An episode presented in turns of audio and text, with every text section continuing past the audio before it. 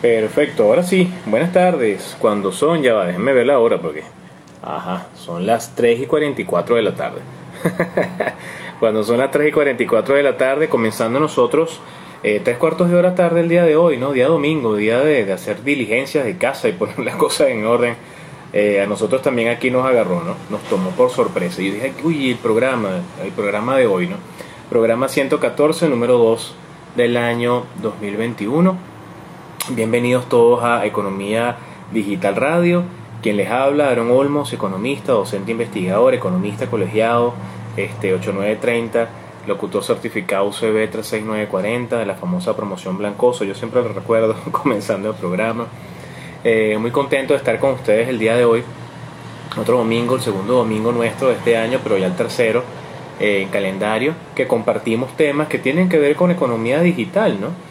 Y recuerden que economía digital es más que cripto, blockchain, trading y todas estas cosas, son todos los entramados digitales, eh, la desmaterialización del valor a través de los datos que hoy por hoy se convierten en los nuevos elementos de intercambio, ¿sí? Transmitiendo desde la cuenta de arroba economía digital radio desde la cuenta de arroba Aaron Olmos 1. El día de hoy vamos a conversar, el tema central va a ser eh, la solicitud de regulación que pide Christine Lagarde, presidenta del Banco Central Europeo, que fue antes presidenta del Fondo o directora general del Fondo Monetario Internacional, sobre las criptomonedas, que fue una noticia que el día 13 de enero eh, salió por allí y no quiero dejarla pasar porque eh, se solicita esto cuando los propios bancos centrales están haciendo la tarea, ¿no? estudiando también de qué manera pueden ellos entrar en este mercado a nivel de innovación creando sus propios productos digitales. Eso es bien interesante prestarle atención a esto, ¿sí? Bueno, recuerden nuestras redes sociales, las redes sociales Economía Digital Radio, arroba Econ Digital R en Twitter, Economía Digital Radio en Instagram, nuestro canal de YouTube Economía Digital Radio, donde pueden ver todos los programas, 113 programas al día de hoy, ahora un ratico en la tarde, si no ya mañana estaríamos subiendo el programa 114, siempre y cuando el internet nos lo permita. De hecho ayer no, no teníamos internet, no teníamos conexión, yo andaba como loco utilizando los datos del teléfono y el ban que tenemos de Digitel, el plan B, el plan C, el plan E, el plan F, los articulamos todos para poder seguir haciendo nuestras actividades. Increíble el nivel de dependencia que tenemos hoy por hoy de lo digital y de tener un internet que más o menos funcione, ¿no? Es internet nuestro de verdad complicado, ¿no? Pero bueno, recuerden nuestras redes sociales, ya las comentamos, recuerden bueno, mis redes sociales, arroba Olmos 1, esto es para Instagram, arroba Olmos, para Twitter también, tengo un canal en YouTube donde toda la información audiovisual Em, entrevistas, participación en eventos que, que, puedo tomar y me hacen llegar, bueno, la, coloco ahí como un gran repositorio de información para aquellas personas que quieran eh, ver, entender y conocer y escuchar y ver ahí el trabajo que venimos haciendo una buena cantidad de años para acá, ¿no? Ya son bastantes años trabajando estos temas, ¿no? Pero dos años de economía digital radio, ya este año cumplimos tres años, tres años haciendo esto todos los domingos, ¿sí? Así que bueno, vamos a iniciar. Eh, tenía tiempo que no hablaba de las cifras del COVID. Bueno, nuevamente vamos a hablar de ellas. Sigue siendo el elemento que todo lo marca. En el caso de Venezuela, al día de ayer, estos son datos que recoge Efecto Cocuyo en las infografías que ellos publican, datos oficiales, sí, el Ejecutivo Nacional. Al día de ayer, 16 de enero de 2021, se habla de 119.306 casos confirmados de COVID estos son casos, este, aquí está bandidito, lo acaban de bañar, entonces bueno, él viene aquí, tú sabes, a buscar qué. Así como que bueno, por favor, me termines de secar, ¿no? Este, 119.306 casos, eh, 1.101 casos de personas fallecidas. Ah, qué bandido quiere que le hagan cariño. Este, 112.622 casos de personas este, recuperadas, que también eso es importante recordarlo, ¿no? Los casos recuperados. Eh, muchos dirán, bueno, pero es que son eh, esas cifras a mí como que no me cuadran mucho, ¿no? O mira, yo tengo un familiar que nunca apareció en, las listas, ¿no? Bueno, ese tipo de cosas también pueden estar presentes, lo cierto es que hay que seguirse cuidando. Siempre lo decimos todos los domingos, ¿no? Y eso es muy importante. Eh, a nivel global, a nivel global, según la base de datos de la Johns Hopkins University Medicine, el Coronavirus Resource Center, nos dice que eh, el COVID-19 Dashboard by the Center for System Science and Engineering de la universidad nos habla de a la fecha y a la hora 90, 94 millones 759.287 casos de coronavirus en el planeta, eh, 2 millones 26.617 casos de personas fallecidas y recuperadas 52.172.843. ¿sí? Los países que tienen más casos reportados de coronavirus en el momento, según la plataforma de tiempo real, 191 países aportando data para esta información. Estados Unidos con 23.819.000 casos, la India con 10.557.000 casos, Brasil con 8.455.000, Rusia con 3.530.000, el Reino Unido con 3.405.000 y Francia con 2.931.000 casos de COVID. Recuerden otra vez, hay que decirlo, sigue estando ahí, sigue estando presente y hay que prestarle atención. ¿no? Yo veo que mucha gente se ha como relajado acá en, Venezuela, en Caracas, tú sales a la calle, siempre lo digo este, todos los domingos, se lo comparto a mi esposa Ana Gabriela eh, trato en lo posible de todas las actividades que puedo hacer, las hago en la distancia, eh, Zoom, Jitsi, plataformas digitales, llamadas telefónicas, solamente cuando es meramente necesario uno va puntualmente y casi que me envuelvo en papel plástico, porque lo cierto es que uno sigue estando presente, ¿no? Y sigue siendo el evento que todo lo marca. Muchas personas querían que el 2020 terminara pensando en su cabeza que quizás el, el primero de enero de 2021 no iba a haber COVID, ¿no? Bueno, sigue estando, ¿no? y es importante seguirle prestando atención pero con todas las variantes que se han generado. El tema de la cepa inglesa que ya estaba presente en Chile. Bueno, importante prestarle atención a todo eso. ¿no? Entonces, bueno, como siempre vamos a agradecer en este programa número 114 de Economía Digital Radio, que sabemos que el tema va a ser la regulación que está solicitando Christine Lagarde, presidenta del Banco Central Europeo, a las criptomonedas. Ya vamos a leer esa noticia y vamos a a conversar un poquito al respecto. ¿no? Como siempre, vamos a dar gracias. De verdad que yo estoy muy contento por todo el trabajo que se viene haciendo a nivel de medios. De verdad que tengo que agradecerle mucho a Noel Sendón eh, de Actualidad Laboral, programa de Fe Cámaras Radio, que de hecho están cumpliendo cuatro años de actividad. O sea, una radio de verdad que, que, lo, está haciendo de una manera bien diferente. El 11 de enero nos invitaron a su programa, bueno, para hablar de la situación venezolana, ¿no? A nivel económico. De verdad que muy agradecido por eso. También tengo que agradecerle mucho este, a los amigos de mm, eh, Unión Radio, esto es Unión Radio Maracay, eh, que nos invitaron al programa Cita Éxitos. Ese programa Cita Éxitos con Carla Carrera, tuvimos la oportunidad de hablar pues cómo inicia el año 2021 en materia económica este, si, si ven que, que, Bandillito está como, como temblando, es que se acaba de bañar, ¿no? no sé, está todavía ahí como medio, medio secándose, ¿no? Con uno. Eh, en este programa, se, eh, la entrevista del día, en Cita Éxitos, eh, esto fue el, para ver qué día fue esto, hace cinco días, el 12, el 12 de enero. Estuvimos conversando sobre la situación económica venezolana, ¿no? la situación del país. Y de verdad que muy, muy contento por poder estar en estos espacios. ¿no? De igual manera también agradecido a los amigos de The Money Post. De verdad entren en sus cuentas de redes sociales, en su página web themoneypost.io www.themoneypost.io es un sitio nuevo que está creando información, desarrollando información, investigación sobre el tema cripto y el tema de la economía digital en general. Muy agradecido con, con Jesús Herrera, periodista, que nos invitaba a, bueno, pues a conversar sobre este, el Bitcoin que ha causado el impresionante rally de la principal criptomoneda. Estuvimos conversando bastante, esto se transformó en un artículo que apareció publicado en The Money Post, de verdad bien contento, muchísimas gracias a los muchachos por la invitación. De igual manera también a los amigos de Noticiero Digital que este, tuvimos la oportunidad de conversar sobre eh, la confianza institucional. Ellos me, me preguntaban si eso se puede asumir como el elemento que potencia el aumento de el precio en ese rally que hemos visto que, corrigió precio recientemente a 34 mil donde hay este pues un cómo se llama un soporte allí Este, y me preguntaban que si era una burbuja, ¿no? Y estuvimos conversando un poquito sobre si efectivamente lo que estamos viendo es el comportamiento de una burbuja para un vehículo de inversión. Eso también está disponible tanto la entrevista de Money Post en su página web y en sus redes sociales como el noticiero digital. Esta noticia, ambas del 12 de enero también. Sí, de verdad que bien contento por. Ahí, bandidito. Por la, por la invitación a generar contenido, ¿no? A conversar sobre estos temas.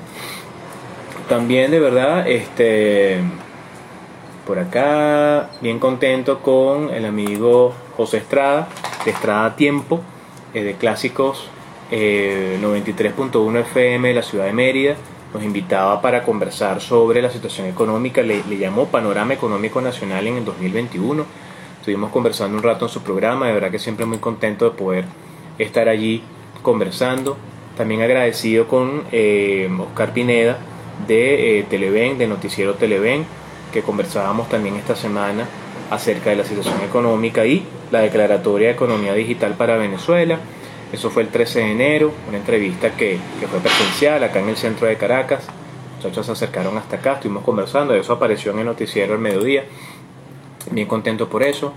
También agradecido con eh, el periodista Luis González López eh, de, de NTN 24 que eh, tuvimos la oportunidad de conversar sobre este, la propuesta del Ejecutivo Nacional de digitalizar la economía, que ya por ahí el profesor Guerra ha dado sus puntos de vista y varios colegas economistas también han conversado un poquito y sabemos pues que efectivamente el proceso de digitalización es una cosa y que tú recuperes la economía es otra cosa, ¿no?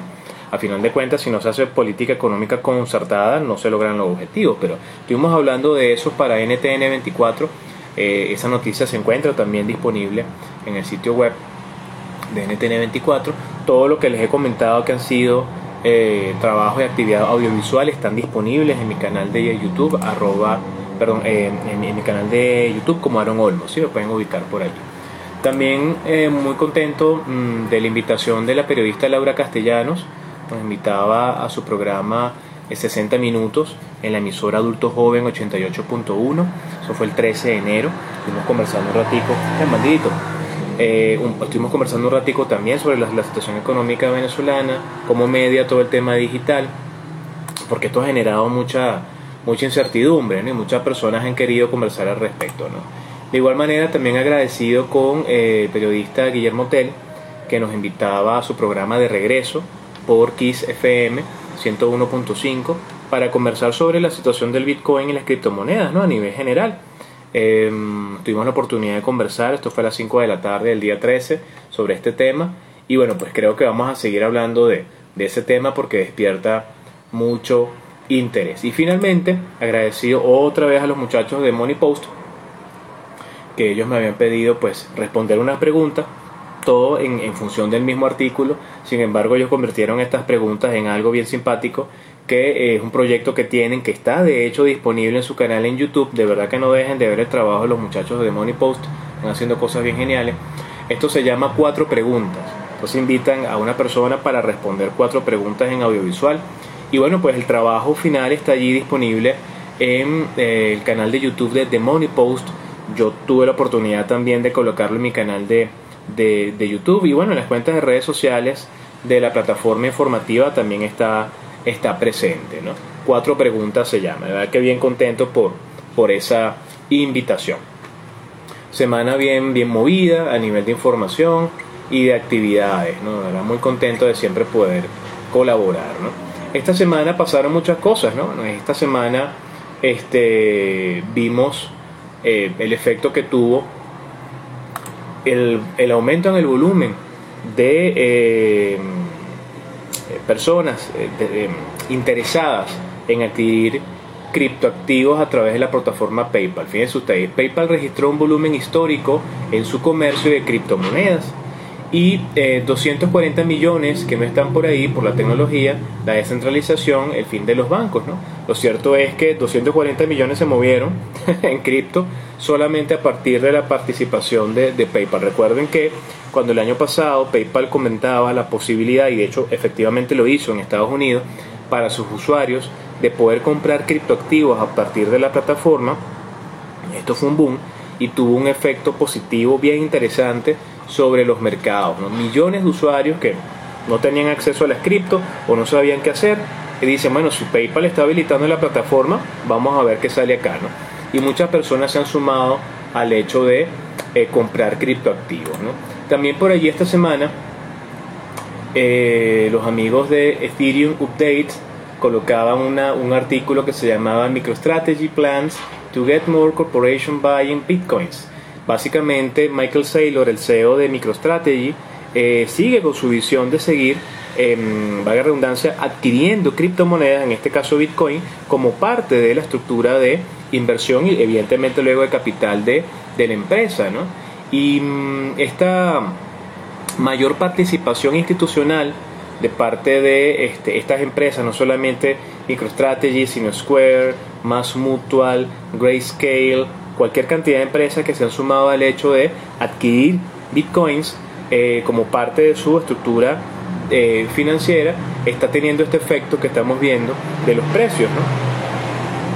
15 de, diciembre, 27 de diciembre del año pasado, 28 mil dólares un bitcoin 42 mil comenzando el año, retroceso a 34, recuperación a 39.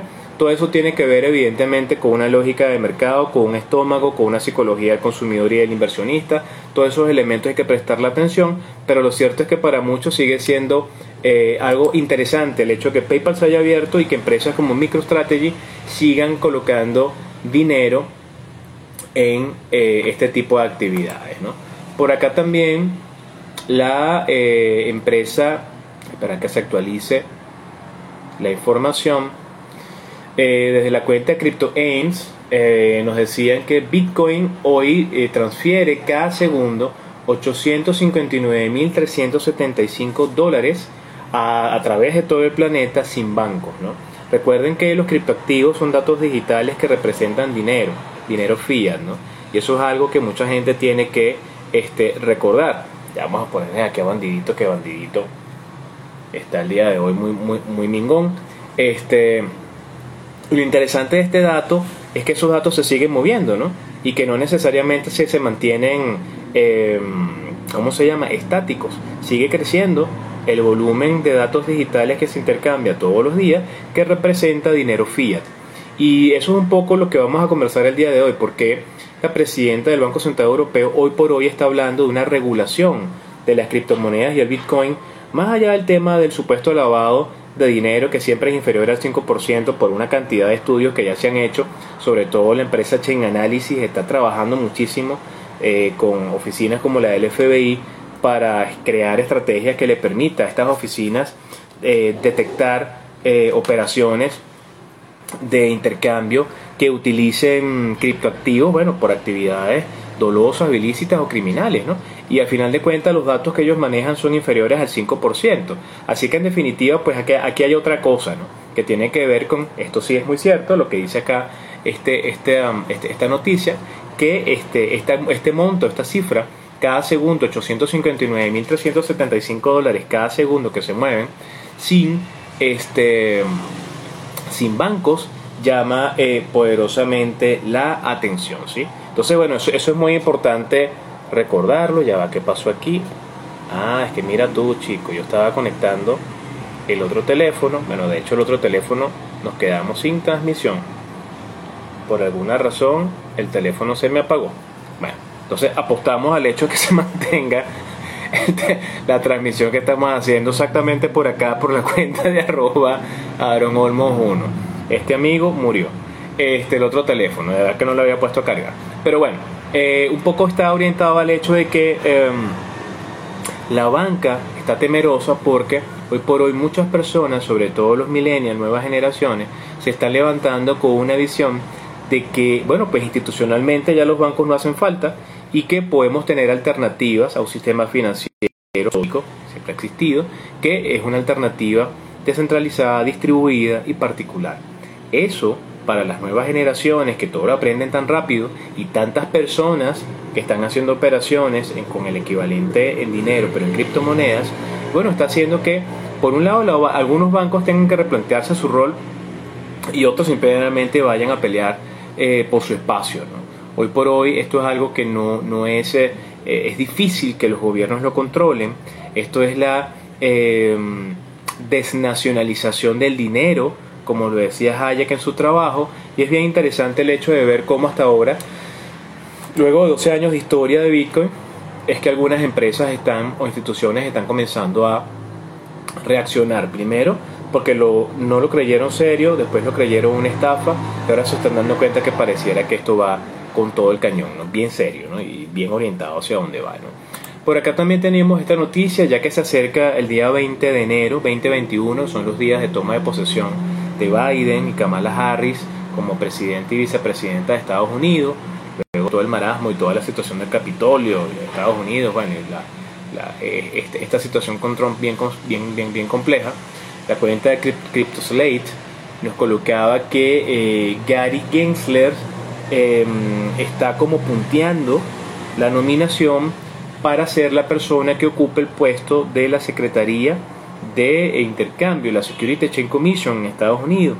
Y esta persona, lo interesante es que su perfil es que es una persona que es abierta, open mind, a estas formas de dinero privado, datos digitales, y es conocido pues que de alguna manera no es que tenga mala opinión sobre Bitcoin y las criptomonedas. Entonces, esto es importante porque hay un despertar ahora eh, en una cantidad de personas que asumieron ahora eh, cargos y puestos en el Senado estadounidense que son más abiertos a estas formas de transferir valor digital. Entonces hay que prestarle atención a lo que pase después del 20, por toda la cantidad de cosas que ya sabemos que están pasando allí, situación internacional, Venezuela, economía, Trump firmó eh, ahora un paquete de estímulo, Biden dice que también va a firmar otro paquete de estímulo, son trillones de dólares que siguen saliendo al mercado. Eso es un dinero que no tiene respaldo productivo necesariamente. Eso va a crear inflación de corto plazo en Estados Unidos, pero Estados Unidos produce bastante bienes y servicios. Así que es un tema de política económica el tema, el hecho de poder manejar el efecto que tenga este dinero excedentario. Pero a final de cuentas tienes mucho más dinero que lo que el valor intrínseco que representa. Hay una cantidad de situaciones y problemas monetarios para ellos monetarios porque es su moneda de curso legal, pero para el resto del mundo desde el punto de vista cambiario porque hay muchísimos dólares circulando la relación eh, sigue creciendo, ¿no? De un dólar físico contra la cantidad de dólares digitales que están por allí. Entonces es importante prestarle atención a lo que ocurra a partir del 2021, ¿no? Otra noticia interesante antes de llegar al tema central tiene que ver con eh, el proyecto, que ya no es proyecto, ya está de hecho en funcionamiento. Venga, se puede. Aquí está otra vez bandidito, no se termina de convencer si se va o se queda. Este, el Banco Central de las Bahamas sigue eh, midiendo, midiendo la operativa de la implementación de su dólar digital, el Sand Dollar, ¿sí? que comenzó en octubre del año pasado y eh, es una de las primeras CBDC, Central Bank Digital Currency, que están en funcionamiento. ¿no? De hecho, por ahí ayer un Powell le preguntaron que qué pensaba él de eh, Powell de, de, la Reserva Federal, ¿no? Estados Unidos. Le preguntaron a él que qué pensaba de la, de la emisión de un dólar digital bajo estas características, ¿no? como el caso del Banco Central de las Bahamas. Y bueno, él decía que ellos no están apurados, ¿no? que están estudiando las características y condiciones, pero que realmente no están apurados. Lo cierto es que el Banco Central de las Bahamas comenzó este, este, este proceso en octubre del año pasado.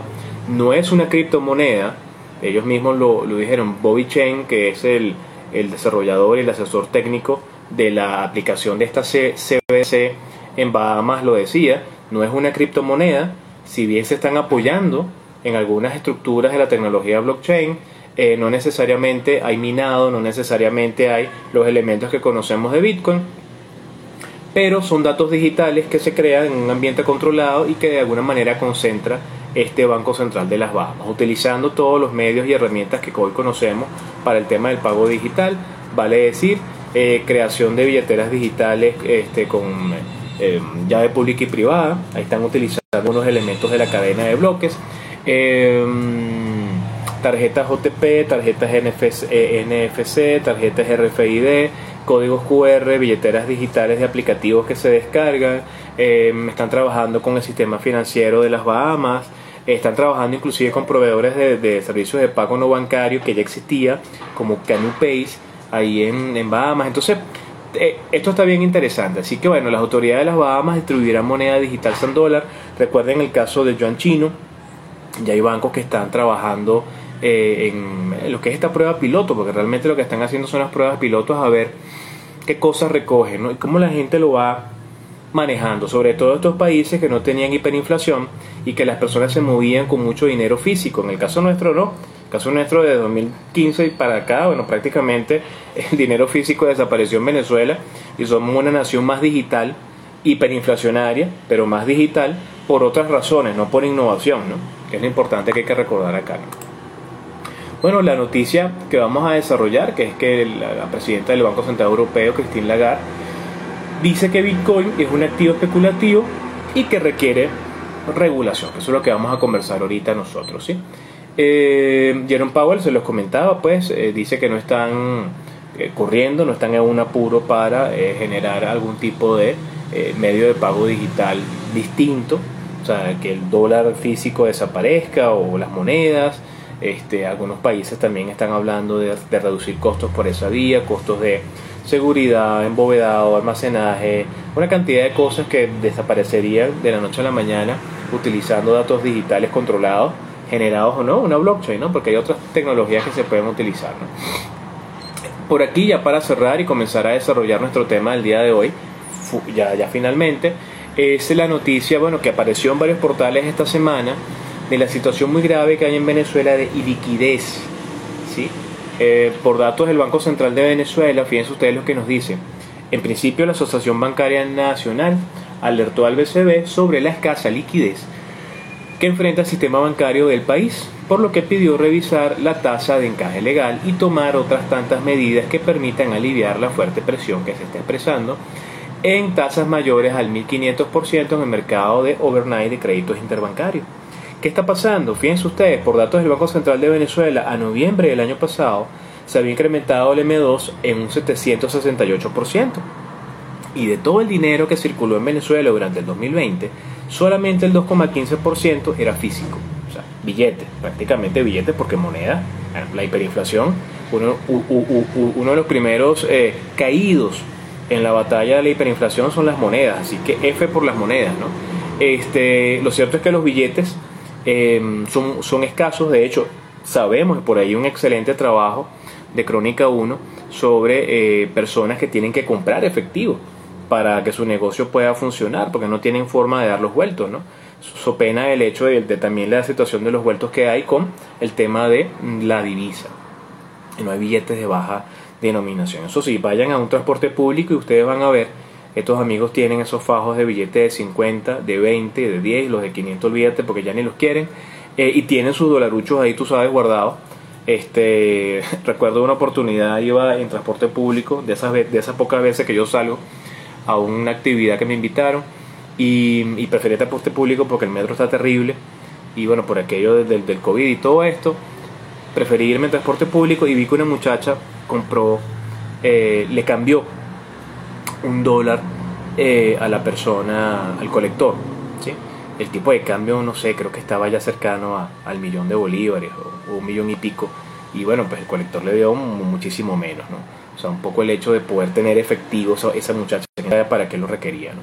Lo cierto es que hay una situación bien compleja y em, fíjense ustedes, ¿no? En una comunicación enviada al presidente del Banco Central, Calixto Ortega, eh, Sánchez, el gremio de la banca nacional indica que hay una situación seria de iliquidez en el sistema, la cual se complica debido al costo que tiene para las instituciones bancarias la posición no cubierta de encaje legal.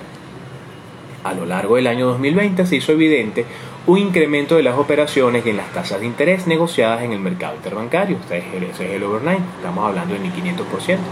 En promedio, las tasas fueron de 161,53, registrándose en los meses de abril y agosto intereses que alcanzaron los niveles de 329,8% y 323 respectivamente, con máximos diarios de 980.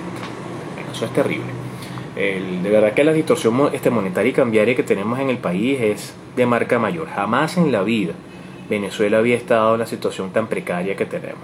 Y es allí cuando a nivel institucional uno se pregunta, bueno, ¿y qué pasó con el Banco Central? ¿Qué pasó con el Ministerio de Finanzas? qué pasó con la política económica, qué pasó con la coordinación macro, totalmente desconocida, el, artículo 320.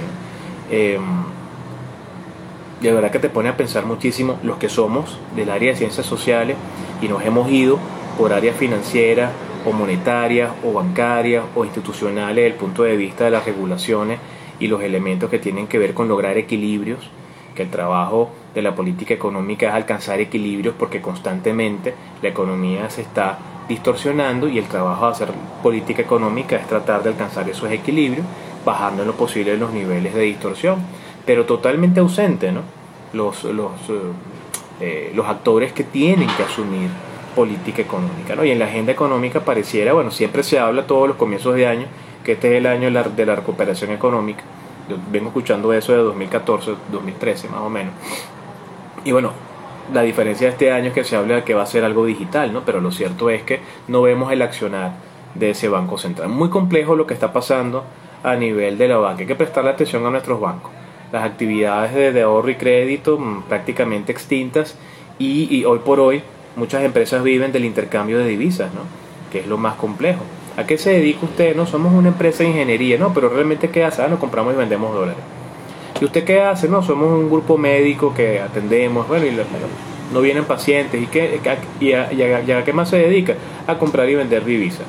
O importamos productos y los vendemos. Hoy tenemos una distorsión tan grande que para que muchas empresas y personas se mantengan, hoy por hoy, bueno, se tienen que dedicar al intercambio de cualquier cantidad de cosas, ¿no? Que salen inclusive de lo que el propio objeto de la constitución de la empresa dice o lo que la persona pensó que iba a ser en un largo plazo. Entonces, bueno, en definitiva, bien complejo esto. Ya cuando son, permítanme aquí para poder ver yo, las 4 y 16, quedan como 30 minuticos, 20 minuticos. Vamos a desarrollar entonces el tema central. Fíjense ustedes que Christine Lagarde, que es abogado de profesión, eh, que fuese la cabeza visible del Fondo Monetario Internacional hace unos años atrás y tuvo opinión muy importante para explorar el uso de la cadena de bloques de la blockchain. Ella siempre decía en los eventos de tecnología que mm, era importante ver el uso que eh, podía tener los protocolos de cadena de datos ¿no? de, la, de la blockchain para la banca. ¿sí? Las cosas que se podían hacer, más que el Bitcoin y las criptomonedas, decía ella. Recuerden que el Bitcoin y las criptomonedas son el primer producto que dentro de una blockchain se puede generar. ¿sí? Recuerden que la blockchain son protocolos, son protocolos, son formas de intercambiar datos de manera muy segura. Eh, los algoritmos que se pueden utilizar para crear estos protocolos pueden ser muchísimos, ¿no? Este, y lo cierto es que, y es aquí este, lo importante, eh, esa definición de Antonopoulos, el tema de que el Bitcoin es dinero programable, usted dentro de una blockchain puede programar que esos datos digitales tomen las características que usted desee. Se pueden programar como que si fuese dinero, se puede programar como si fuese un token, se pueden programar como que si fuese de repente la acción de un club, se pueden programar como que si fuese eh, o, se puede utilizar para registrar datos académicos, datos profesionales, datos históricos, estadísticos de algo. Imagínense ustedes eh, la, estadística de un banco central que tenga una gerencia estadística coherente y publique sus datos y siempre esté eso al 100% eh, público para que todo el mundo lo vea, que eso quede una cadena de bloques, ¿no? que nadie pueda después torcer la data o cambiar los datos porque eso siempre está ahí. Bueno, eso es uno de los grandes valores que tiene el tema de la cadena de bloques, la inmutabilidad de la data. Bueno, Christine Lagarde, que ha tenido este trabajo bien interesante en estas dos instituciones bien particulares, Fondo Monetario y Banco Central Europeo, donde está ahora, eh, recientemente decía eh, que, mm, bueno, que había que crear una regulación global para el Bitcoin y dijo que la moneda digital se había utilizado para actividades de lavado de dinero. Bueno, algunos que hemos estado estudiando estos temas, yo recuerdo que creo que fue en el mes de septiembre o octubre del año pasado, el Grupo de Acciones Financieras Internacionales, el GAFI, generó un reporte de, red flag, banderas rojas, para determinar cuándo algunas operaciones con criptoactivos estaban vinculadas con estos temas. O sea, en definitiva hay cualquier cantidad de instituciones eh, a nivel global, pero también a título personal, en, términos nacionales, a nivel de jurisdicción país, que están trabajando, bueno, temas de regulación del tema de cripto. De hecho, en Venezuela, la SUNACRIP tiene una oficina contra la legitimación, cuestión de capitales y todo esto, que en definitiva, bueno, imagino que estará creando sus manuales y sus normas y todo esto. Ya Venezuela tiene una norma contable eh, para el tema de los criptoactivos, algunos países están avanzados en una ley fintech, en una ley cripto, una ley blockchain, eh, esto está a diferente velocidad en diferentes países. Pero fíjense ustedes lo que dice, ¿no? La presidenta del Banco Central Europeo pidió crear una regulación para las monedas digitales y eh, ella dice que estos activos financieros habían sido utilizados para operaciones de lavado. Específicamente el Bitcoin multiplicó por 10, dice ella, desde marzo pasado, lo que impulsó una mayor participación del público. ¿no? Por las características de la cadena de bloques, las operaciones son anónimas, bueno, realmente son pseudoanónimas en el caso de Bitcoin. ¿no? Este, lo que alertó a ciertos funcionarios de que se utilicen para actividades ilegales. Lo cierto es que una de las primeras eh, noticias que le dio la vuelta al mundo con el uso de Bitcoin y cripto eh, tuvo que ver lastimosamente con el, sitio web de Ross Ulbricht, el famoso Camino de la Seda, eh, donde se utilizaban criptoactivos, básicamente Bitcoin, en ese momento del tiempo, para, bueno, pues cualquier cantidad de cosas que se vendían ahí y muchas de ellas no eran tan, tan legales como se quisieran. ¿no? Muchas personas decían, bueno, que el Bitcoin se estaba utilizando para temas ilegales. Lo cierto es que por datos hechos en análisis sabemos que menos del 5% de, múltiples operaciones de las que se miden a nivel internacional tienen que ver en su intercambio pues con temas eh, dolosos o, con crimen o con trata de personas o lavado de capitales o de dinero, qué sé yo, eh, porque en definitiva también el movilizar eh, cifras equivalentes en moneda fiat a través de cripto, en este caso de Bitcoin, te obliga a ti a tener una llave pública y privada, te obliga a ti a dejar una traza en una cadena de bloques que es totalmente auditable. Si yo conozco el hash, si yo conozco la dirección de la billetera o la llave pública, vale decir, yo puedo entrar en uno de estos motores de búsqueda como eh, blockchain.com o de blockchain.info y puedo colocar información ahí, puedo hacer la trazabilidad de esa dirección, o sea, yo puedo ver qué se movió y qué no se movió, ¿sí? Y eso es muy abierto. Más bien, el sistema financiero internacional eh, estas, eh, estos paraísos fiscales, el secreto bancario, bueno, han permitido que muchísimas personas eh, puedan trasladar dineros mal habidos, dineros otorgados o conseguidos por actividades no lícitas y, se han escudado más en el sistema financiero tradicional. Yo creo que más bien habría que meterle más el ojo al sistema financiero internacional este, que más al tema cripto, ¿no? Sobre todo porque esto es algo muy nuevo, ¿no? Y cuando ya hay canales, caminos, protocolos a nivel bancario que todas estas personas que se dedican a actividades de economía negra eh, históricamente han estado utilizando y nunca ha pasado nada, eh, es un poco extraño que ahora vayan a escoger Bitcoin como una manera de poder intercambiar dinero de forma rápida. ¿no? Además que bueno, tendrían que intercambiarlo con otros pares que crean también y sientan igual el tema del respaldo y las características que Bitcoin tiene. ¿no? Entonces es como raro ver que, que sea quizás un vendedor de armas en Medio Oriente o qué sé yo, pues te diga, no, pagame en Bitcoin, ¿no? dame tu código QR. Eso es como extraño, ¿no? Más bien las mismas cuentas en los bancos suizos, para eso firma, eh, este, fiscales, Islas Caimán, qué sé yo, que históricamente siempre han estado ahí y que en definitiva pues mueven miles de millones de dólares todos los días y, no pasa nada y nadie pregunta nada, ¿no? Así que bueno, en, definitiva las razones que se están dando es el del anonimato, que no es cierto, es el pseudo anonimato, y el tema de que se usa para esto evidentemente no, no, no es la razón real. vamos a seguir viendo el por qué se está diciendo esto, ¿no? El expresidente del Fondo Monetario Internacional, sin embargo, no proporcionó ejemplos específicos. Normal, claro que sí, porque esa data no la, no la debe poseer. Es muy poca la información que se está haciendo a nivel de investigación para este tipo de cosas. Casos específicos de lavado de dinero, imposible. O sea, claro que deben existir, puede ser muy poco. Este, pero dijo que entendía, que entendía, ¿sí? que había, que había habido investigaciones penales sobre actividades ilegales. Y es por eso, bueno, en Venezuela se pueden llevar a cualquier persona ahora que no esté registrada en su NECRI porque tenga un aparato para minar, y eso es ilegal. Algo que en definitiva no lo es. En definitiva, ni la minería es ilegal, ni intercambiar criptoactivos es ilegales porque uno, el primero, valida datos que se intercambian y el segundo eh, es intercambio de datos sea, mandar un correo, mandar un SMS, mandar un mensaje por WhatsApp, mm, más allá del tema de seguridad, el tema de, los hashes y todo este elemento de criptografía, no es muy distinto mandar criptoactivos, ¿no? Son datos lo que estamos intercambiando. El tema es cómo se usan los datos, cómo se piensan los datos o cómo se valoran esos datos y para qué se usan esos datos después. Eh, se abre comillas y dice, tiene que haber regulación esto tiene que ser aplicado y acordado a nivel global porque si hay un escape se utilizará ese escape.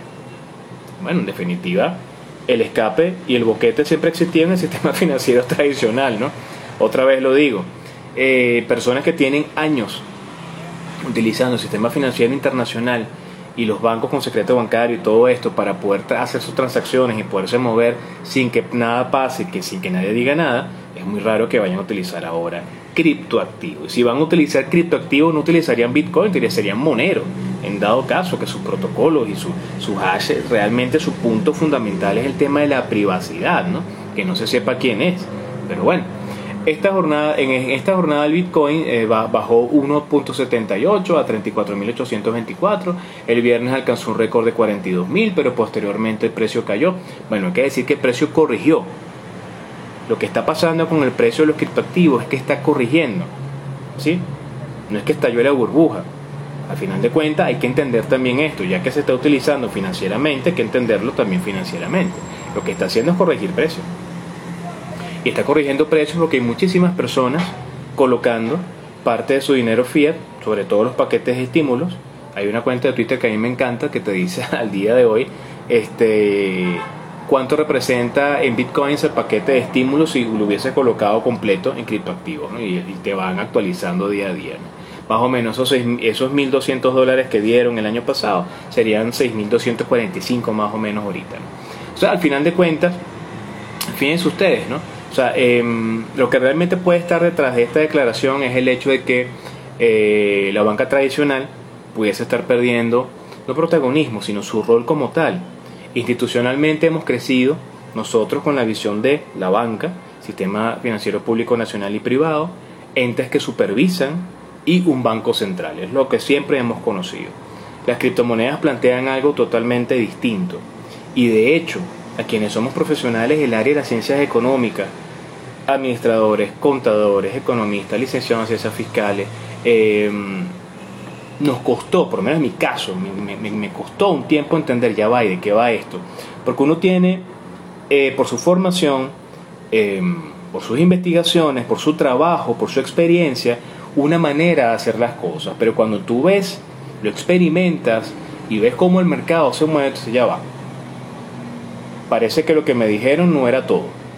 Y parece que esto, después que tú lees el trabajo de de Satoshi. Siempre yo les recomiendo leerse el libro Cartas a, Satoshi, este, o el libro de Satoshi, como se llama originalmente, se consigue por ahí.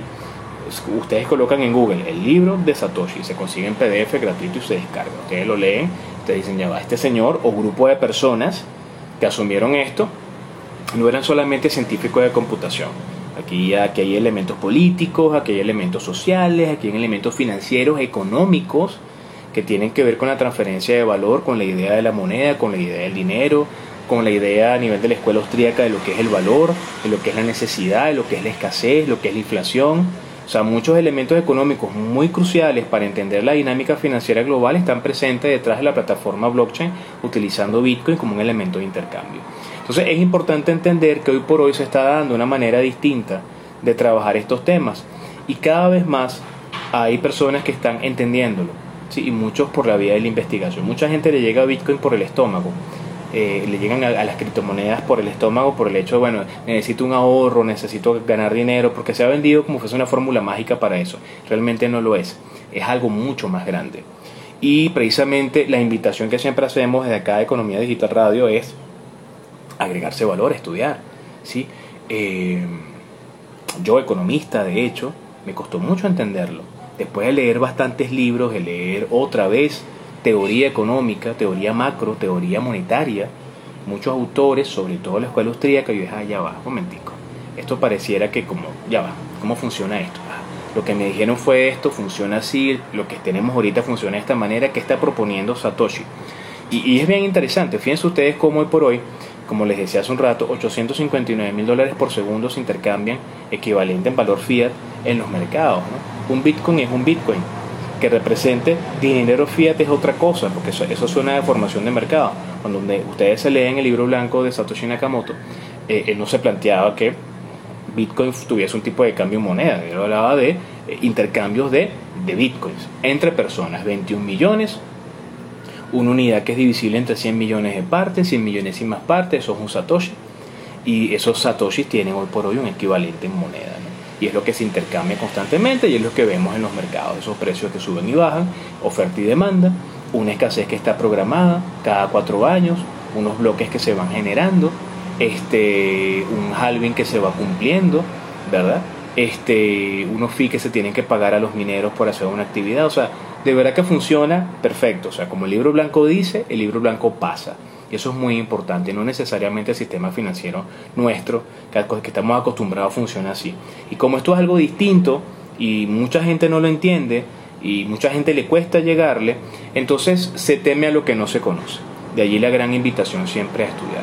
Así que en definitiva, lo que puede estar pasando acá en esta noticia es, bueno, evidentemente no tanto el tema de que se use para lavado de dinero, más dinero se lava con el sistema financiero tradicional que es lo que representa los criptoactivos eh, hay que prestarle mucha atención a los informes de Chain Analysis. Esta empresa estadounidense con sede en Nueva York está haciendo un trabajo increíble a nivel de formación a las agencias federales para que puedan entender correctamente de qué manera eh, se usan los criptoactivos y las criptomonedas a nivel general.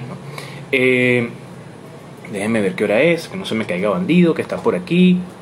Vamos a ver, 4 y 30, perfecto. Nosotros comenzamos a las 4 y 40 y tantos, nos quedan unos minuticos todavía. Bueno, fíjense ustedes qué importante, ¿no? Qué importante lo que está pasando. Vamos a cerrar por acá.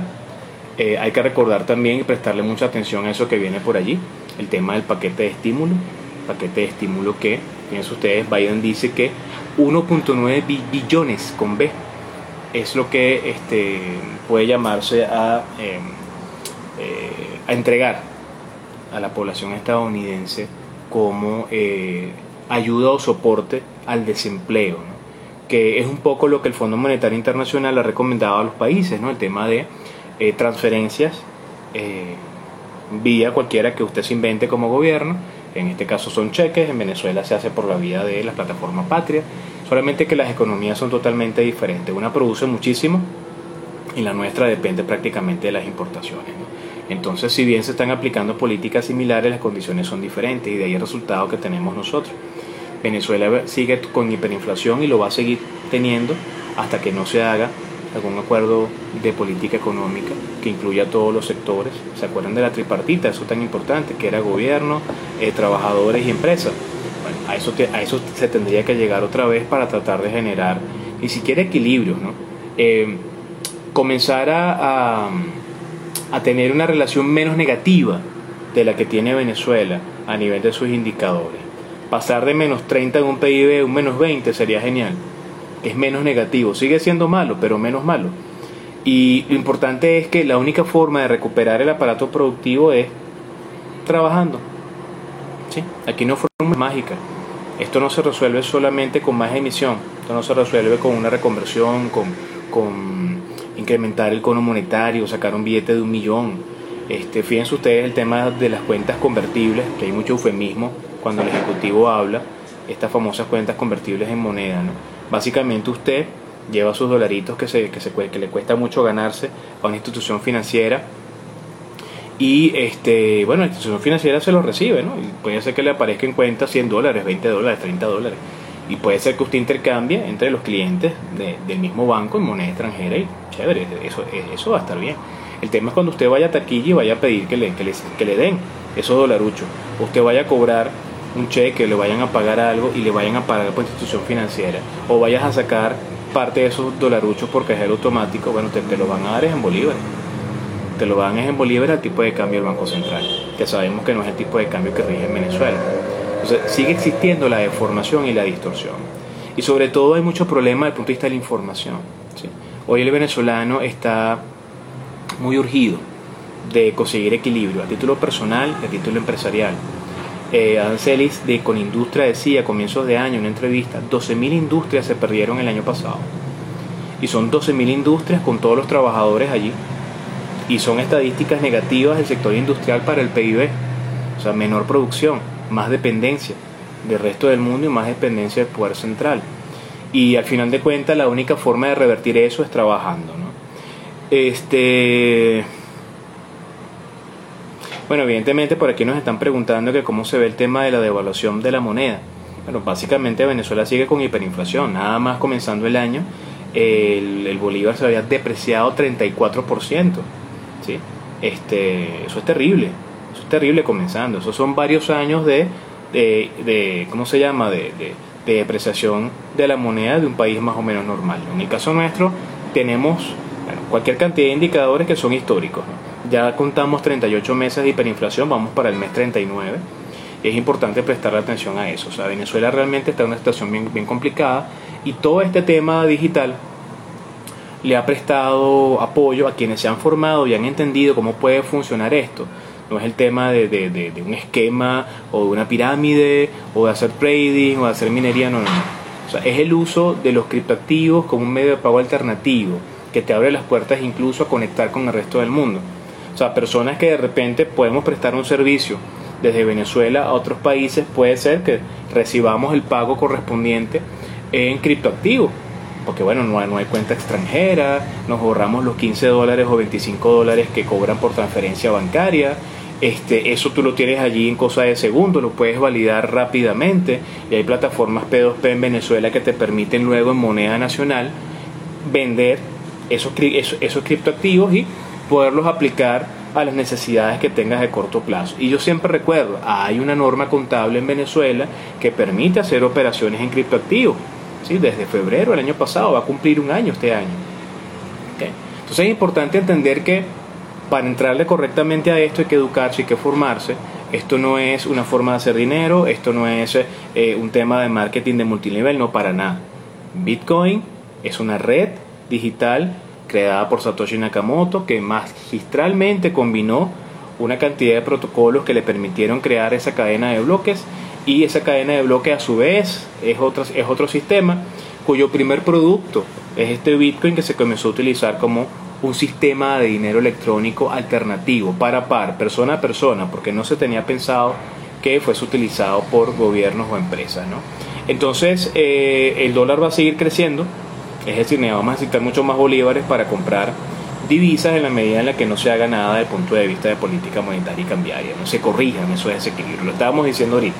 La situación de liquidez que tiene Venezuela, eso no es normal y eso no es sano para nadie. ¿sí? Así que el dólar va a seguir creciendo en la medida que no se haga nada. Entonces, bueno, fíjense ustedes, vamos a dejarlo hasta acá el día de hoy, fíjense ustedes hacia dónde va esta cuestión yo estaba escribiendo un artículo para, ser publicado fuera que se llamaba um, Autorregulación de Bitcoin por defecto. Y tenía que ver con el hecho de que no hacía falta que un gobierno central o ninguna institución regulara Bitcoin como un medio de pago porque ya los mineros y los protocolos regulaban su funcionamiento. Entonces es como que cuando algo funciona bien y llega alguien a tratar de decir que bueno, va a funcionar bien ahora que estoy llegando yo, no ya funcionaba bien solo, ¿no? Y la propia red había hecho correcciones interesantísimas desde el punto de vista técnico para que funcionara mejor, ¿sí? Entonces no hace falta que llegue un tercero a regular lo que está diciendo Christine Lagarde, para nada. Más bien tú tienes que sumarte y entender cómo funciona y tratar de ver qué uso le puedes dar a algo que es abierto, descentralizado, distribuido y disponible para todo el mundo, ¿sí? Así que bueno, eh, los invito al próximo domingo a seguir conversando de estos temas. Eh, vamos a ir ahondando un poco más en la situación quizás de la propia propuesta nacional de economía digital. Vamos a ver de qué va eso el próximo domingo para un poquito poder entender y qué podemos hacer nosotros para que nos funcione, ¿no? Si es que de alguna manera puede funcionarnos a nosotros o si en definitiva, bueno, tenemos que seguir con la estrategia que hemos aplicado del año pasado para que todo esté en equilibrio en nuestro hogar y evidentemente en nuestra empresa. Así que bueno, la invitación es para el próximo domingo para eh, darnos cita en Economía Digital Radio, programa 115. Recuerden que este programa queda grabado, espero que quede grabado bien acá porque es la única pantalla que tenemos hoy. Eh, la cuenta de arroba Economía Digital Radio nos abandonó. Este, gracias a Dios porque la cuenta de arroba Olmos 1 sigue. Así que bueno, pues nos vemos el próximo domingo. Ahora en un ratico estamos subiendo este programa a YouTube. Recuerden que queda también en los podcasts. Nos estamos saliendo a través de anchor.fm y seis plataformas más en la que el programa está disponible para que los que lo quieran escuchar lo que lo, puedan hacer. ¿sí? Sigamos trabajando por la Venezuela que todos queremos y simplemente a seguir haciendo lo que nos corresponde para levantar este hermoso país que tanto lo merece. Nos vemos el próximo domingo.